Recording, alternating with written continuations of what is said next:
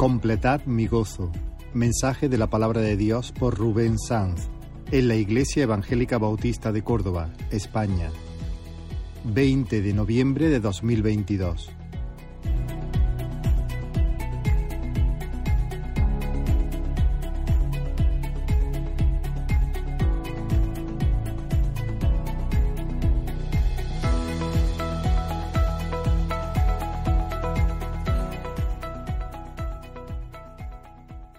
Es, es una pasada, de verdad, poder alabar al Señor juntos y cantar de lo que el Señor ha hecho en nuestras vidas. Que todas las fiestas del mundo se vayan por ahí. Esta es la fiesta verdadera. Esta es la alegría verdadera para el corazón. Cantar acerca de nuestro Señor y de las proezas que el Señor ha hecho en nosotros y de la fidelidad de su pueblo y de la hermosura de su persona, de su ser y de la esperanza que tenemos en esta vida y en la que vendrá. Eso es una fiesta, hermano. Es para regocijarnos en el Dios de nuestra salvación. Así que este es el lugar donde mi alma quiere estar. Este es el lugar donde los hijos de Dios quieren estar para honrar el nombre del Señor. Amén, hermanos. Os voy a invitar a abrir vuestras Biblias en la carta del apóstol Pablo a los hermanos de Filipos, Filipenses capítulo 2, y vamos a leer los once primeros versículos. Creo que el texto saldrá ahí en pantalla. Hoy voy a hacer un poco de Julián. Tengo la garganta un poco tocada. Está, está, tenéis todo el texto en pantalla, ¿verdad? Dice así la palabra del Señor. Por tanto, si hay alguna consolación en Cristo, ¿hay alguna consolación en Cristo? ¿Hay alguien aquí que ha sido consolado por el Señor? Bien, seguimos leyendo. Por tanto, si hay alguna consolación en Cristo, si algún consuelo de amor, si alguna comunión del Espíritu, si algún afecto entrañable, si alguna misericordia, completad mi gozo, sintiendo lo mismo teniendo el mismo amor, unánimes, sintiendo una misma cosa. Nada hagáis por contienda o por vanagloria, antes bien con humildad, estimando cada uno a los demás como superiores a él mismo, no mirando cada uno por lo suyo propio, sino cada cual también por lo de vosotros. Haya, pues, en vosotros este sentir que hubo también en Cristo Jesús, el cual, siendo en forma de Dios, no estimó el ser igual a Dios como cosa que aferrarse, sino que se despojó a sí mismo, tomando forma de siervo, hecho semejante a los hombres, y estando en la condición de hombre, se humilló a sí mismo, haciéndose obediente hasta la muerte y muerte de cruz, por lo cual Dios también le exaltó hasta lo sumo y le dio un nombre que es sobre todo nombre, para que en el nombre de Jesús se doble toda rodilla de los que están en los cielos y en la tierra y debajo de la tierra, y toda lengua confiese que Jesucristo es el Señor, para gloria de Dios Padre. Amén. Señor, queremos venir una vez más delante de tu palabra y somos conscientes de la necesidad que tenemos de ti, Señor. Atrae nuestros corazones. Queremos disponer, Señor, nuestro corazón a ti, Señor, a tu palabra.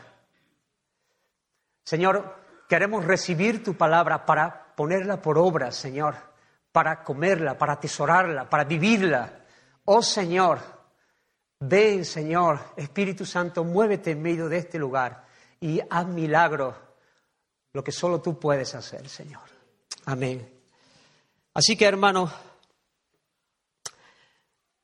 el apóstol Pablo está diciendo, por tanto, por tanto, si hay alguna consolación en Cristo, por supuesto que hay consolación en Cristo. Y él está, este por tanto, viene del capítulo 1, ¿no? Que él está hablando, y Pablo es un humilde portador de la cruz de Cristo, y por ser un humilde portador de la cruz de Cristo, él está preso en Roma. a veces, ¿no? Como David, cuando quisiéramos que, las cosas fuesen diferentes, pero Dios tiene planes muy distintos a nuestros pensamientos, porque quiere glorificarse a través de las diferentes circunstancias. Pablo es un humilde portador de la cruz de Cristo y está preso en Roma. Así que, a diferencia que otros, él está exponiendo esto en el capítulo 1, Pablo no predica por envidia, no predica por contienda, no hay nada feo en él. Lo que lo ha preñado es el amor de Cristo. Lo que constriñe al apóstol Pablo es el amor, el haberse sabido consolado por Dios, el haber experimentado el perdón, la gracia, el levantamiento de Dios, el ser una nueva creación, de manera que Él no predica por envidia o por contienda, Él dice, para mí el vivir es Cristo, Cristo, Cristo es, es mi vivir. Y ese amor lo constriñe, lo impulsa, y toda su carta está rociada por ese gozo. Muchos han llamado a la carta de, Pablo a los filipenses, la carta del gozo, ¿verdad? Y, y, no es que el apóstol Pablo haya hecho una tesis sobre el gozo, sino que cada palabra, cada pensamiento, cada sílaba está definida por el gozo de un hombre que ha experimentado el amor del Señor. Hay gozo en cada pensamiento, hay una alegría profunda. En medio de la prisión, Él puede gozarse en el Señor. Y Él invita constantemente a que sus hermanos, a los cuales ama profundamente, se gocen y se regocijen en el Señor. Así que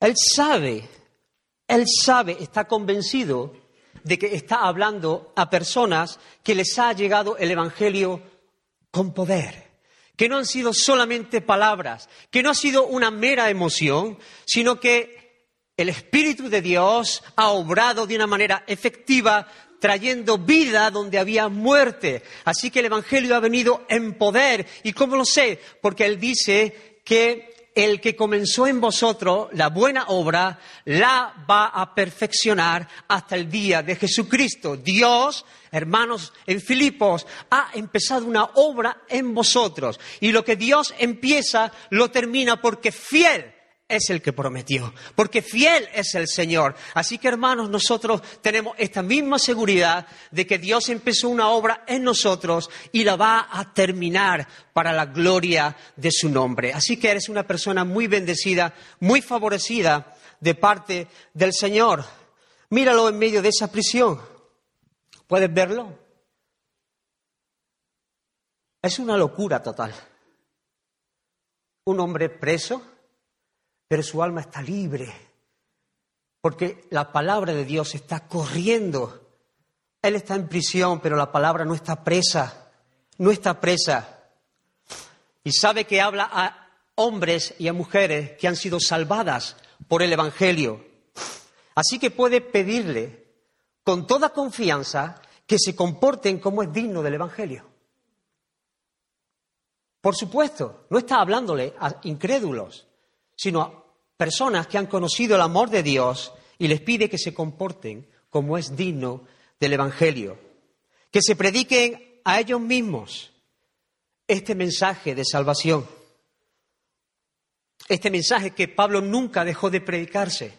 Cada día necesitaba predicarse el Evangelio. No es que el apóstol Pablo fuera una super persona, alguien extraordinario, sino que alguien que conoció el amor de Dios y vivía cada día recordándose las verdades poderosas y potentes del Evangelio, que cuando él iba camino a Damasco fue Dios quien le salió al encuentro, que no se topó con ninguna religión, que no fue ninguna comedura de coco, sino que Dios mismo lo visitó, lo salvó, lo llamó desde antes de la fundación del mundo, le perdonó todos sus pecados y lo encomendó para el llamado y el propósito por el cual había sido unido a Cristo. Así que cada día Él se recuerda estas verdades, hermanos. Necesitamos recordarnos cada día las verdades del Evangelio. Nunca dejamos de necesitarlas, sino que somos fortalecidos en nuestro diario vivir todos los días a través del Evangelio para poder vivir la vida que Dios nos ha llamado a vivir. Así que el apóstol Pablo conoce estas verdades y sabe que esta iglesia han sido conocidas por Dios. Cristo lo amó, lo unió a él y lo salvó. Y vivió una vida en obediencia perfecta a la ley, representándolo a él y por tanto a su pueblo. Y murió en la cruz como un malhechor, donde Pablo debería estar, donde sus hermanos deberían estar, pero Jesucristo tomó en esa cruz el castigo de todos ellos. Y al tercer día Dios lo levantó de los muertos porque la muerte no podía retenerlo. Él venció a la muerte.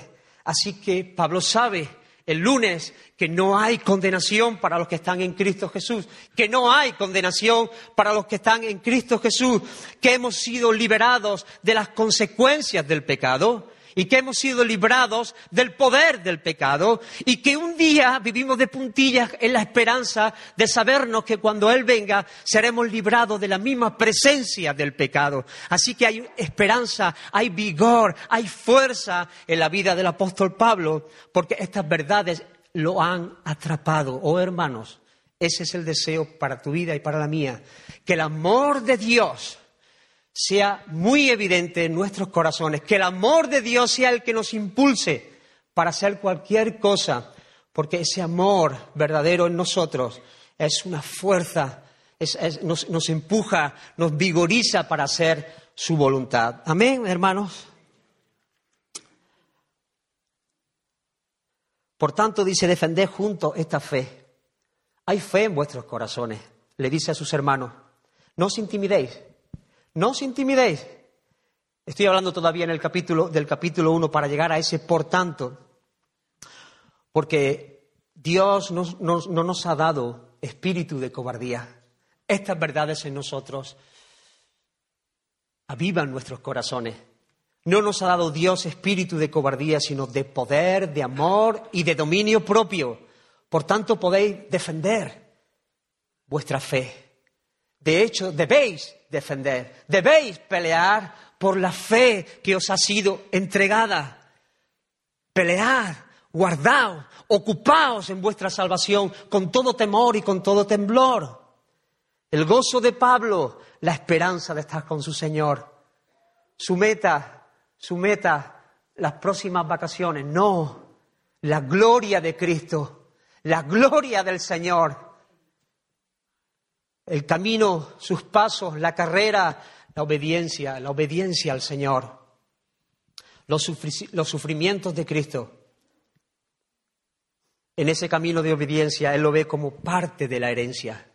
Los sufrimientos de Cristo, les dice, son parte de la herencia, porque por medio de estos sufrimientos que el Señor nos permite vivir, por el nombre a esos sufrimientos, Dios hace que te acerques a Él y que lo conozcas de una manera que nunca antes podías conocerle si no hubieses atravesado estos sufrimientos.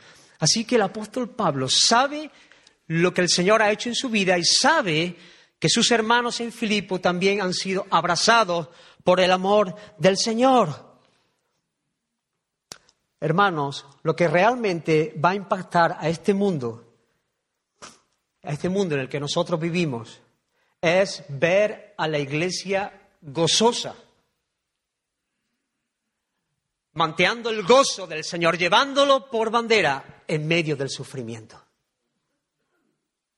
Eso va a impactar a nuestros vecinos, a nuestros compañeros, a nuestros amigos, allí donde la iglesia del Señor esté, va a ser notorio que el amor del Señor está latente.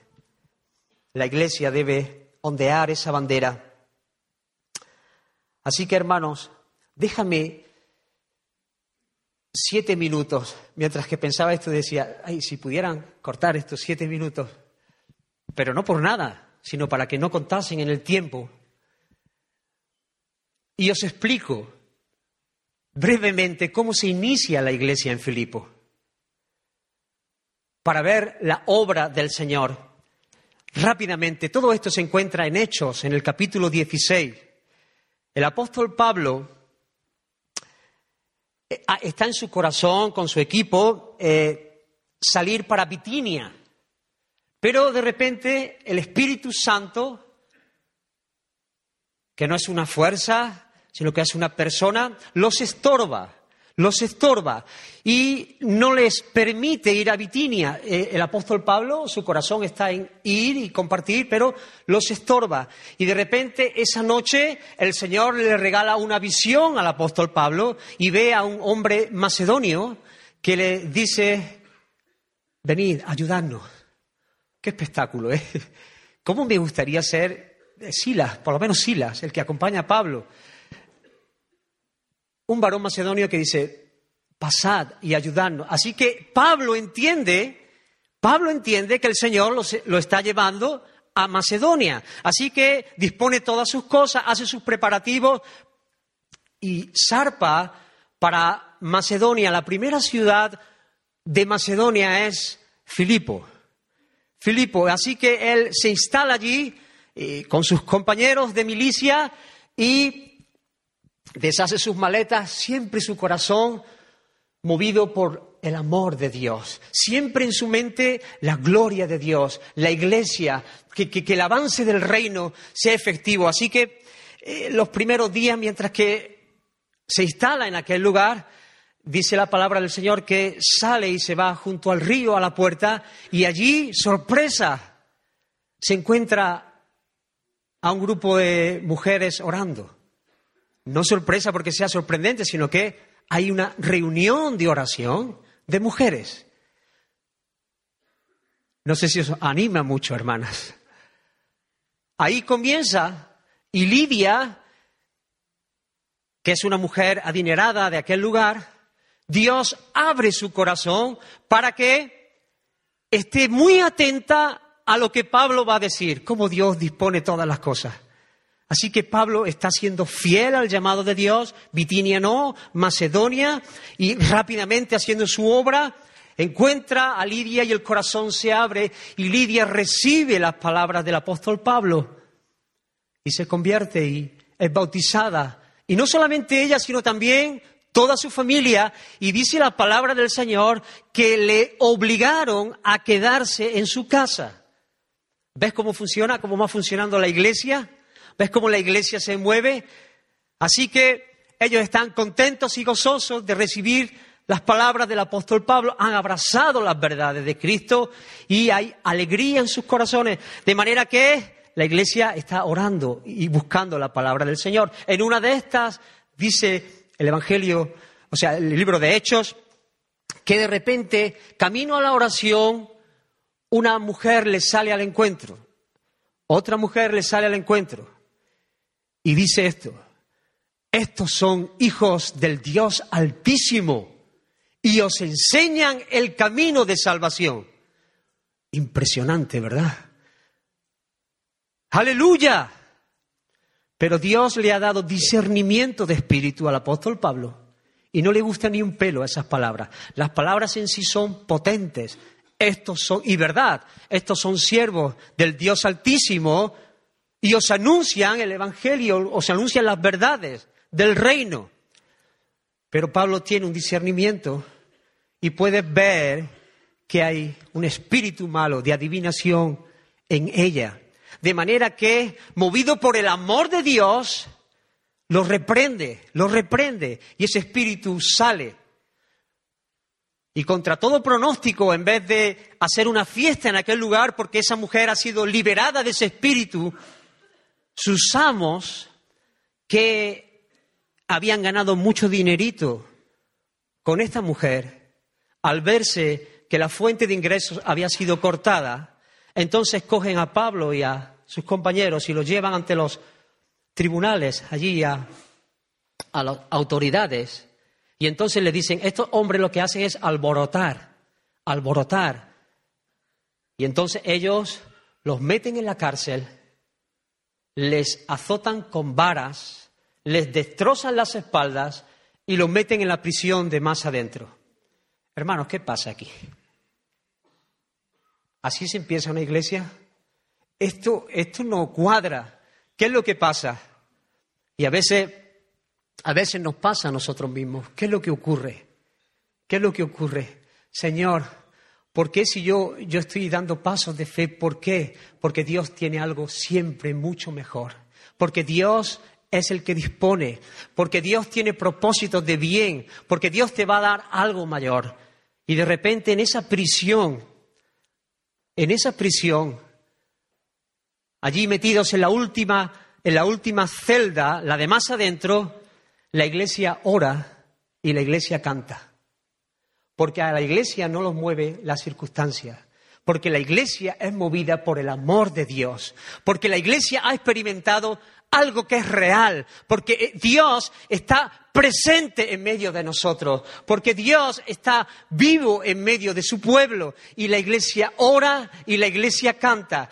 ¿Puedes imaginarlo? Darle un minuto a tu imaginación. Aquella prisión, la última, lo más oscuro, fría, sombría. Y hay una oración de gratitud a Dios. Qué locura para el mundo, qué espectáculo para nosotros verlo desde aquí. Hay un canto en medio de la noche. No sé, ponlo tú, ¿cuál te gusta? Cuán grande es Dios. Con sus espaldas partidas. Pero sabe que Dios es fiel. De repente hay un terremoto. Que Dios envía un terremoto. Y las prisiones, las cadenas se rompen y el carcelero se vuelve loco porque piensa que todos han huido y todos están juntitos, a Pablo y a Silas. Y el carcelero quiere quitarse la vida porque sabe que si los presos huyen lo van a matar, de manera que quiere quitarse la vida y Pablo dice, no lo haga, estamos todos aquí. El amor de Dios sobre el carcelero de Filipo. Por eso Dios llamó a Pablo ¿Qué haré para ser salvo? Dice el carcelero. Cree en el Señor Jesucristo y serás salvo tú y tu casa. ¿Ves cómo empieza la iglesia en Filipo? ¿Ves que es el amor de Dios lo que lo constriñe al apóstol Pablo?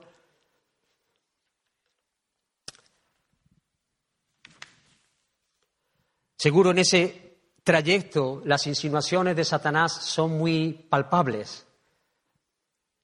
Te lo dije que al final Dios te dejaría tirado. Pero Pablo sabe que sabe que Dios siempre es fiel. Dios siempre es fiel.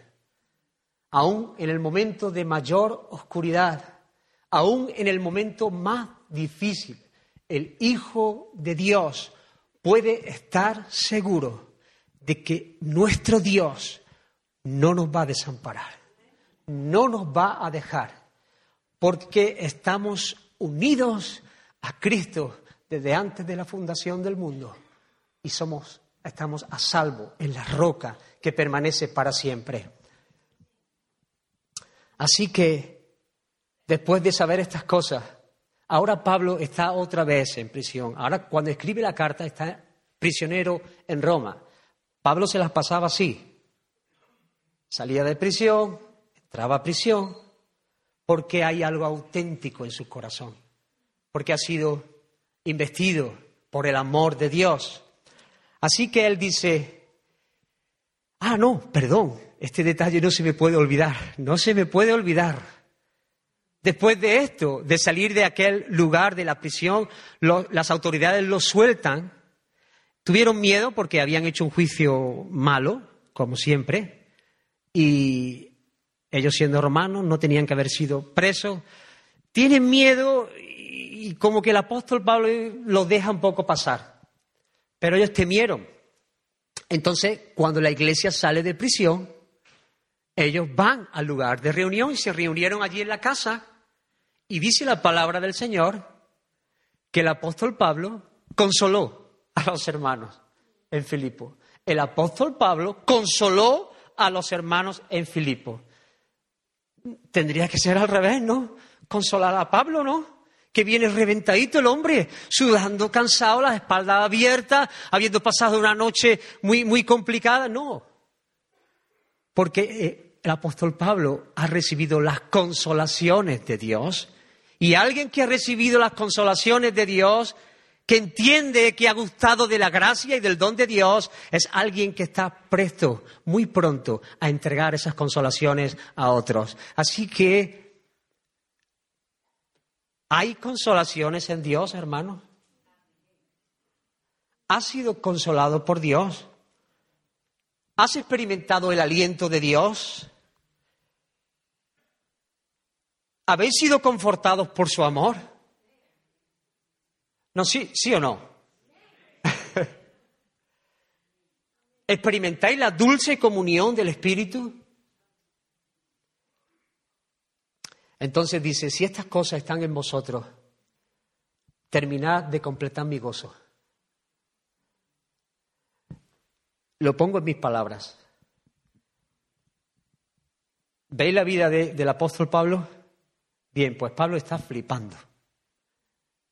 Él está gozoso de verdad, de saberse haciendo la obra de su Señor.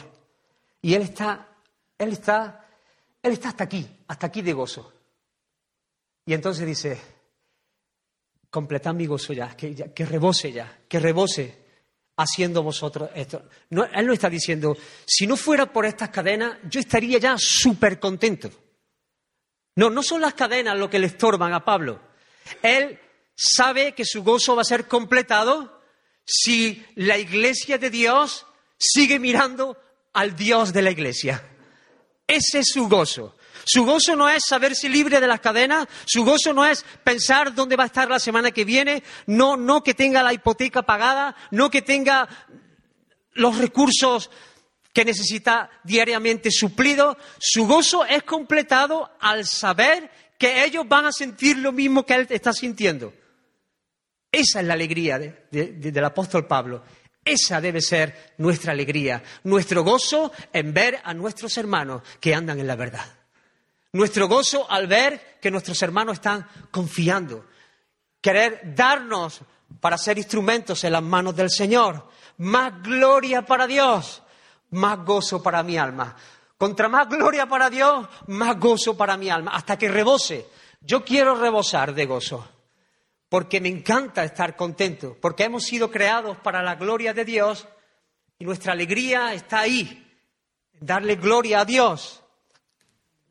Así que su gozo se completa al ver a la iglesia crecer en unidad. En unidad. Eso es lo que Dios quiere decirnos en esta mañana.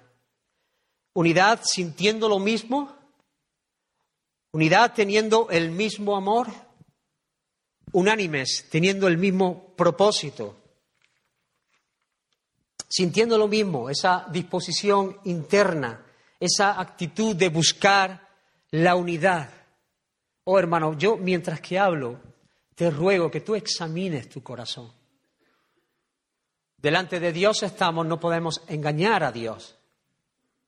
Podemos engañarnos a nosotros mismos. Pídele al Señor que, que te muestre realmente lo que hay en tu corazón sintiendo lo mismo, y esto no significa ni mucho menos, hermanos, que todos en este lugar tengamos que pensar igual. Faltaría más. En las mismas cosas. No pensar igual en las mismas cosas, sino que a pesar de nuestras diferencias, diferencias que sean salvables, lógicamente, si tú no crees en la Trinidad, por supuesto no vas a caminar junto a mí, pero diferencias salvables. Podemos caminar por la unidad. Primera de Corintios dice, nosotros tenemos la mente de Cristo. Querido hermano, tú tienes la mente de Cristo. Y vamos a ir sintiendo estas mismas cosas, vamos a ir creciendo en unidad cuando crezcamos en el conocimiento de la palabra de Dios. A medida que tú corazón, que la palabra de Dios va conformando tu corazón, tu vida al consejo de Dios y a la vez que va conformando el mío, nosotros vamos a crecer en unidad cuando nuestros pensamientos estén repletos de la palabra del Señor, cuando estemos ahondando en estas cosas, nuestro corazón van a latir y van a esperar las mismas cosas. Hay una unidad que viene del cielo. No son gustos similares por la comida. A ver si aquí hay personas, ya está Rubén con la comida a estas horas, que, le gusta el arroz amarillo y, que son unos fascinados por este arroz y, a ellos les encanta, pues, pues quedan y, y comen, no, quedan y comen arroz y ellos se unen para comer arroz, pero no es esta unidad la que el Señor nos está llamando.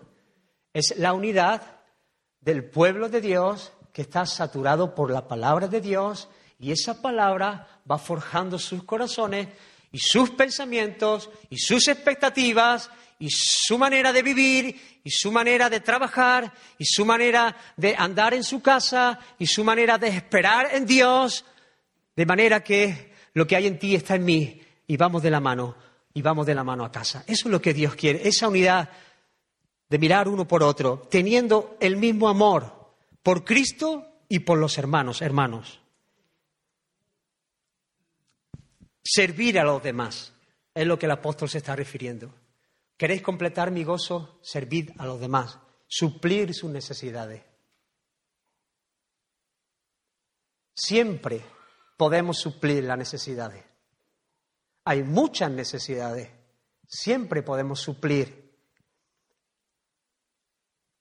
Es imposible amar a Dios y no a tus hermanos. Imposible. Los que aman a Dios guardan sus mandamientos, ¿verdad? Así dice la palabra. Y el mandamiento dice, ama a tu hermano, ¿no? Pues si alguno dice que yo amo a Dios y no amo a mi hermano, la Biblia dice de ti que eres un mentiroso.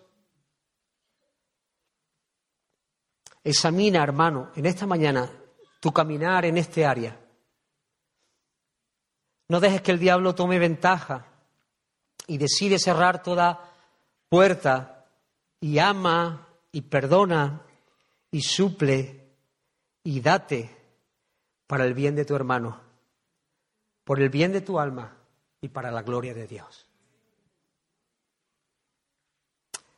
y juntos y unánimes, una unidad de propósito, un propósito, un propósito. El apóstol sabe que no sirve de nada pedirle a las personas que sean buena gente para olvidar sus diferencias. Oye, sé, sé amable. Venga, todos a una. Nunca habla así el Nuevo Testamento. Esta unidad viene de tener una lealtad común. Una lealtad común a Dios y a nuestro Señor Jesucristo. Nos mueve el celo por la casa de Dios. Nos mueve el celo por el nombre de nuestro Señor Jesucristo. Me uno a ti porque a ti te duele que el nombre del Señor sea pisoteado. Y hay una unidad que viene de lo alto. Me uno a ti porque quiero ver milagros en medio de esta congregación. Me uno a ti, camino a tu lado, porque estoy esperando ver la conversión de muchos que están ahí fuera, que son salvos y todavía no lo saben porque no les ha llegado el Evangelio. Me uno a ti porque hay una misma esperanza, que un día nuestro Señor volverá, volverá a por su pueblo. Hay una lealtad común. Y esa amistad es una amistad real, hermanos, real, nada fingido. La única esperanza de paz entre los hombres es ser rebajados y humillados y llevados a doblar sus rodillas ante Dios. Ahí tienes el ejemplo de, Babel. Ese es el intento del hombre por hacerse un nombre.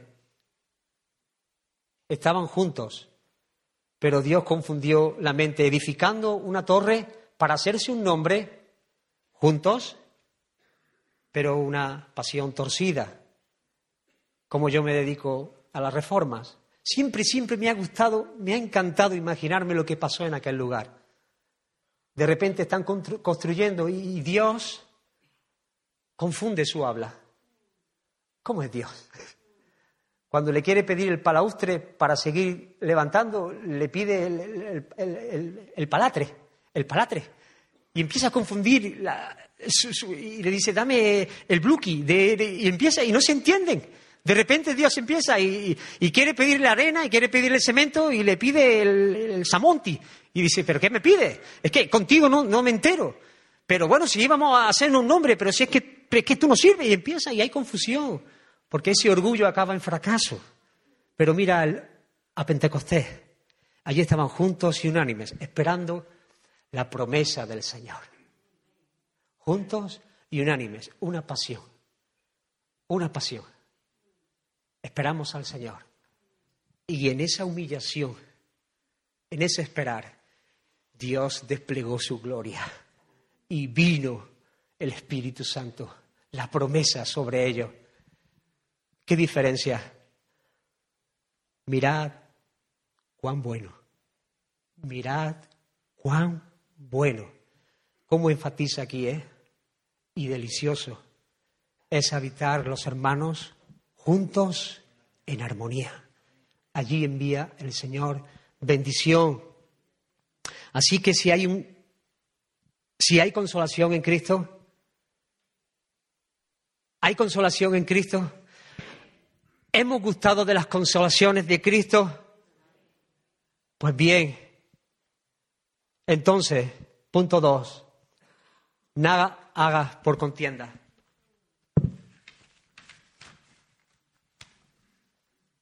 Mientras que piensa lo que es contienda, bebo agua.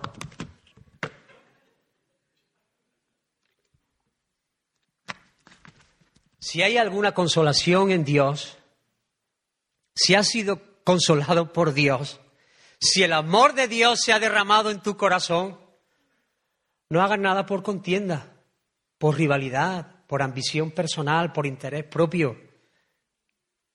Te has desubicado completamente. No sabes dónde estás. Has, perdido el norte. ¿Recuerda a Absalón? ¿Recuerda a Absalón, el hijo de David, él quería su propia gloria, él quería ser conocido y él hacía cosas para ganarse el favor de otros, porque amaba la gloria de los hombres. Empezó a hablar acerca de las cosas que él podría hacer si él fuera rey. Lo que pasa que como no soy rey, pero si yo fuera, qué bien estarías tú, tu paguita, tu familia. Estas cosas que quizás mi padre no, no tiene tacto para decir, yo las diría con una dulzura. ¿Ves? Y se lee. Ahí lo dejo, ahí lo dejo. Hay personas así. Tristemente, que hacen las cosas con una ambición personal. Hemos visto tantos sinvergüenzas que toman los púlpitos de las iglesias con un solo interés, una ambición personal, un interés propio, ser visto, ser conocido, que su cuenta corriente suba mucho más, recibir el aplauso hay que tener tanto cuidado con estas cosas y no pensar que esas cosas le pasan solamente a otros. Los discípulos de Jesús disputaron entre ellos a ver cuál se sentaría más cerca. Yo, que me levanto a las cuatro. Y esas cosas están en nuestro corazón.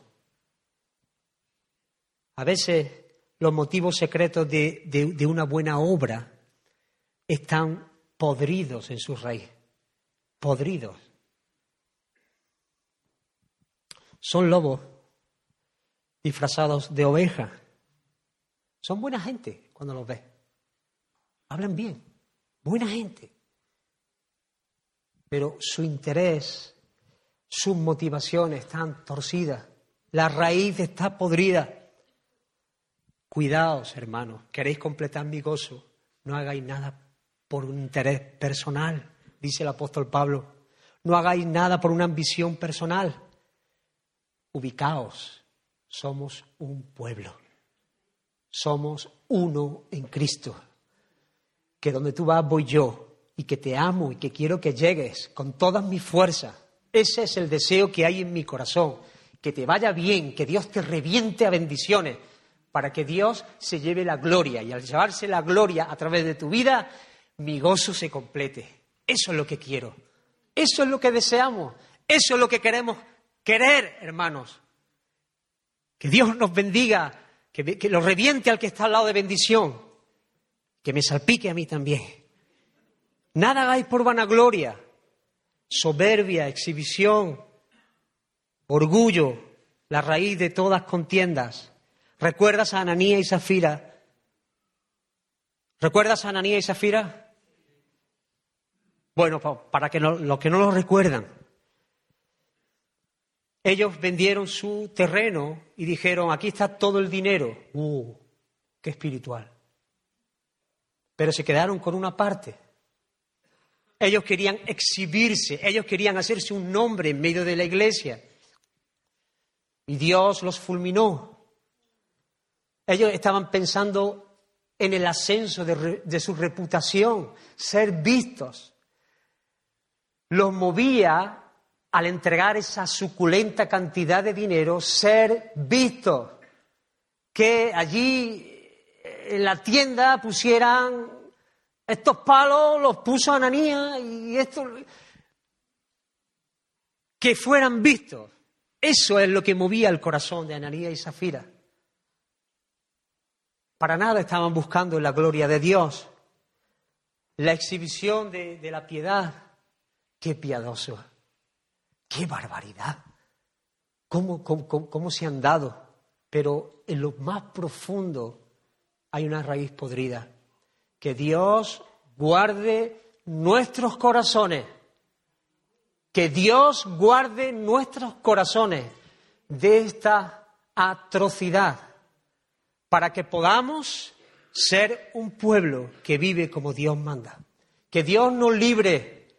Por eso, habéis recibido la consolación de Dios. No seas torpe, no hagas nada por vanagloria. Que tu mano derecha no sepa lo que da la izquierda. Que cuando tú ayunes laves tu rostro, que cuando ores cierres tu puerta y lo hagas en secreto.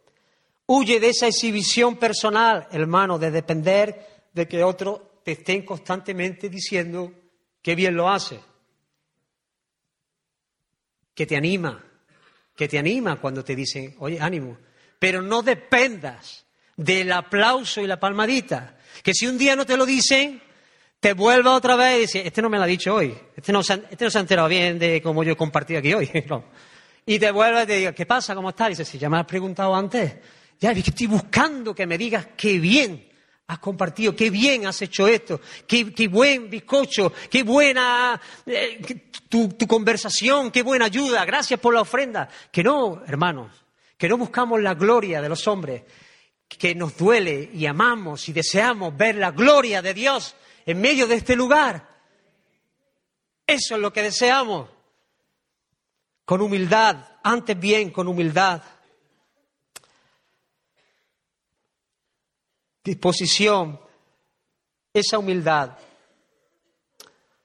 es mirar a Dios y realmente saber lo que soy. Con humildad. Tú ves al Maestro Jesús con una toalla limpiando los pies de sus discípulos. ¿Lo ves? Ese es el hombre humilde, sirviendo el rey de los reyes, el rey del universo, doblando sus rodillas y lavando los pies de sus discípulos, incluidos los pies de Judas.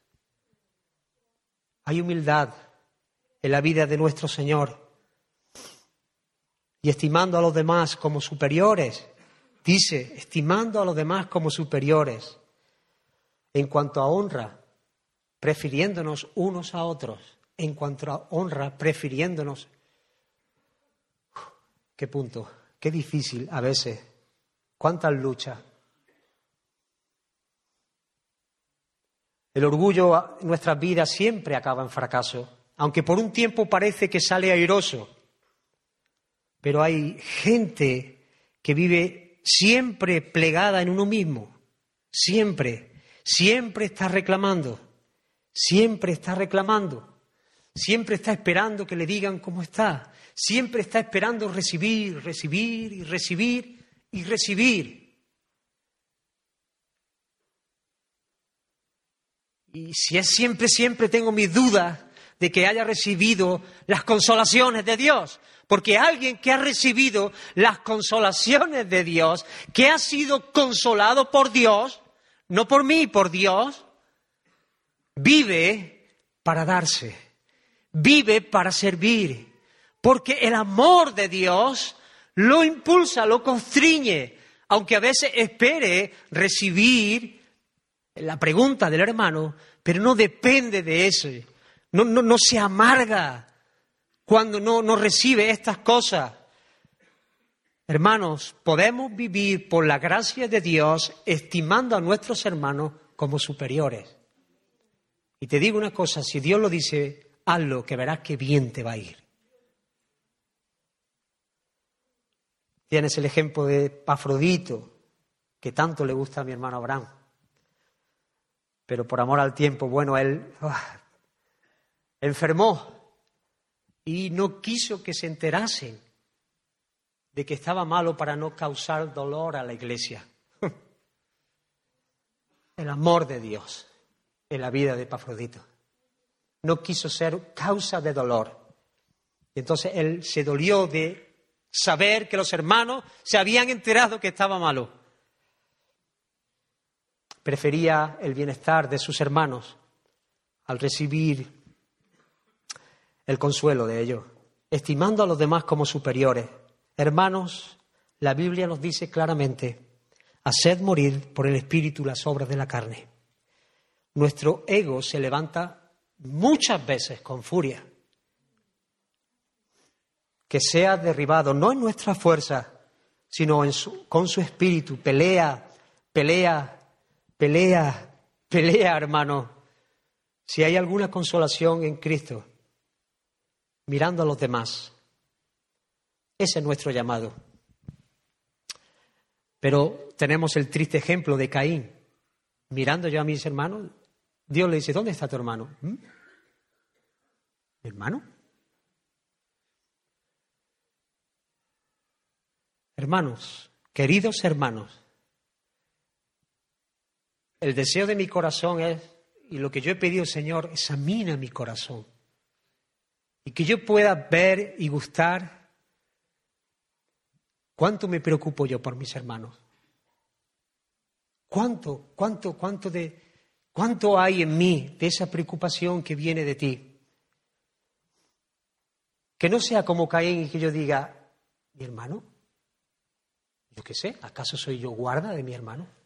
Por supuesto que estamos aquí para guardarnos, para alentarnos, para animarnos, para consolarnos, porque Dios nos ha hecho habitar en familias.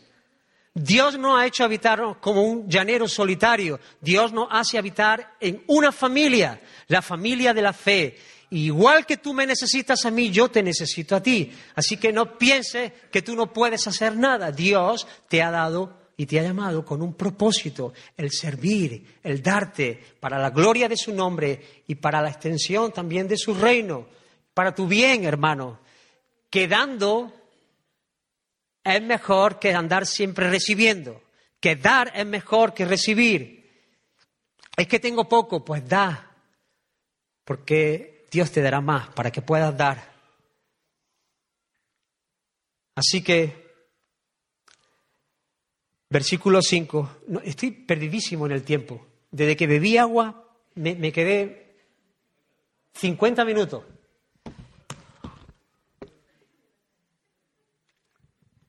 Hermano,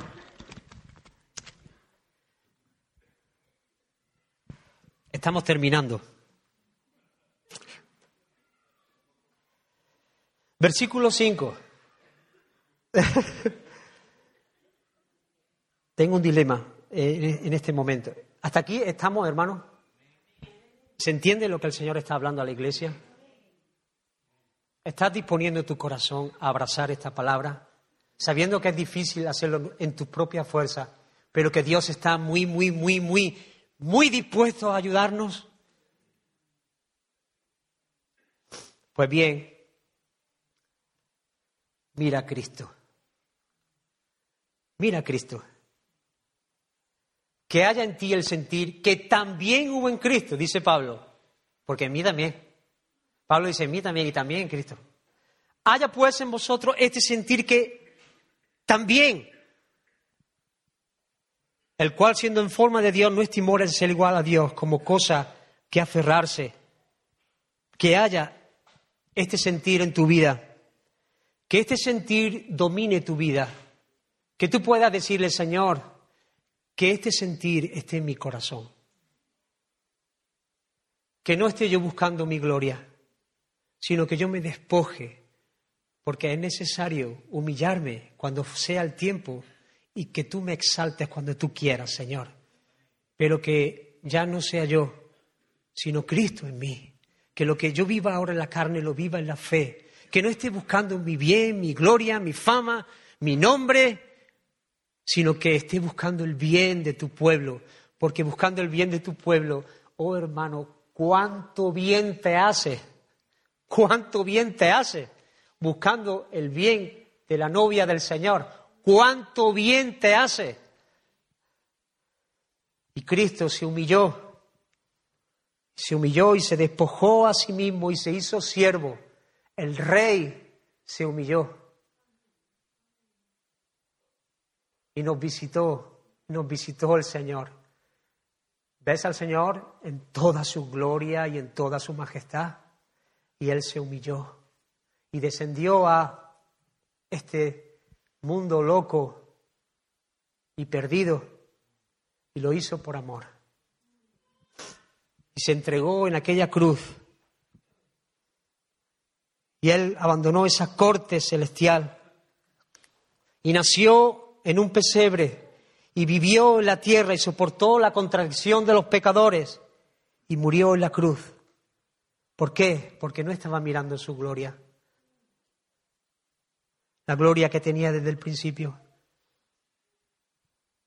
Él se humilló Sí, en un sentido para la gloria de Dios al recibir a su pueblo, pero lo hizo no mirándose así, mirando al pueblo, al pueblo de su amor, al pueblo que Dios había unido a él desde antes de la fundación del mundo.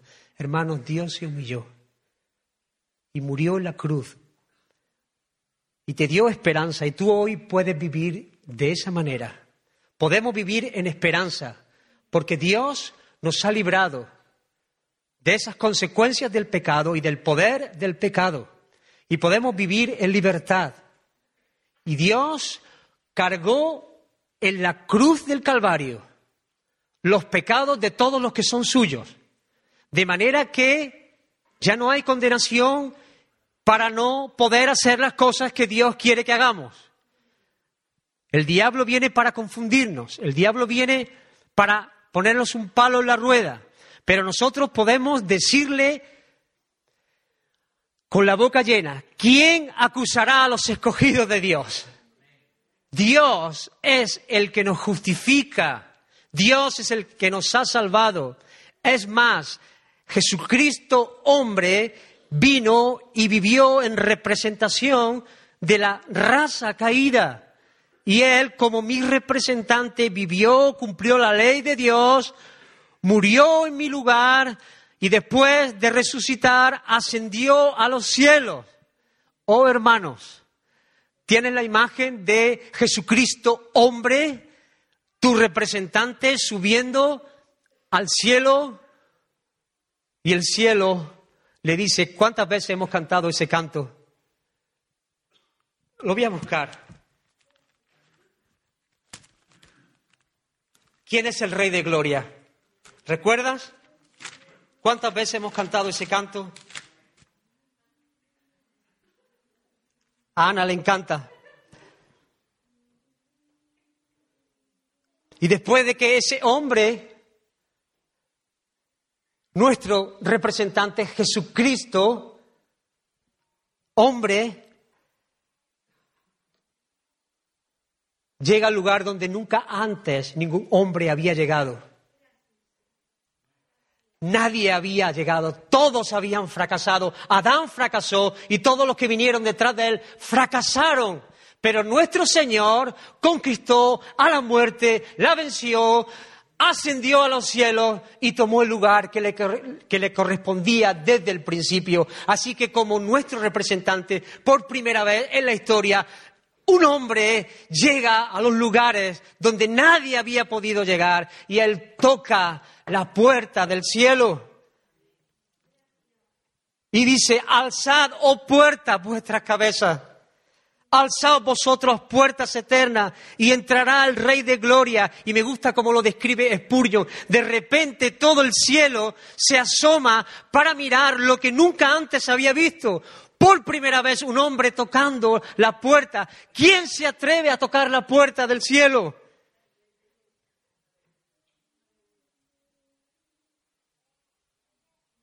¿Quién se atreve a tocar por primera vez las puertas del cielo.